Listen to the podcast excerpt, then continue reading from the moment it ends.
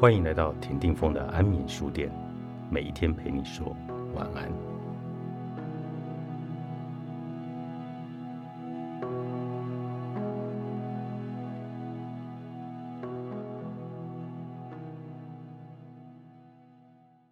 懂你自己，才能做你自己。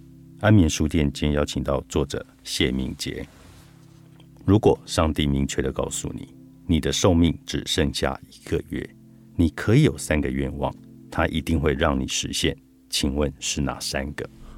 很多人在看到这个问题的时候，其实他第一个是会舍弃的哦。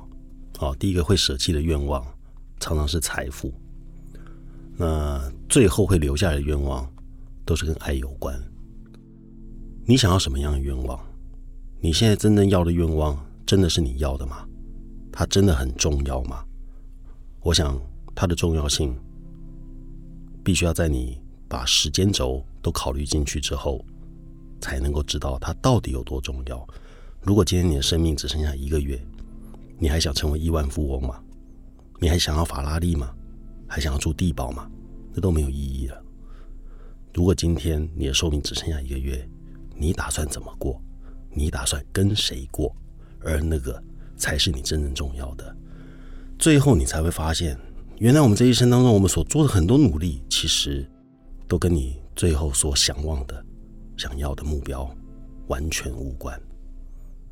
到底什么是真正你想要的？这个值得我们静下来，好好的沉淀一下。一个人心中对某事存有不平的人，不一定会或不一定能针对使他不平的事情去发泄或表达。于是只好在后面的日子里让情绪移转目标，因为心境是需要平衡的。内在没有开关，外在就不会有事件。是的，我们常常会看到某些人有迁怒的现象哦，常常或是为了一些小事情发脾气，或是发出了完全超越这个事件所应该有的情绪表现。会有这些原因呢？其实是因为我们内在已经先有一个微爆弹，而这个微爆弹。放在心里面，它只是等待着一个引爆的事件，或是点火的人而已。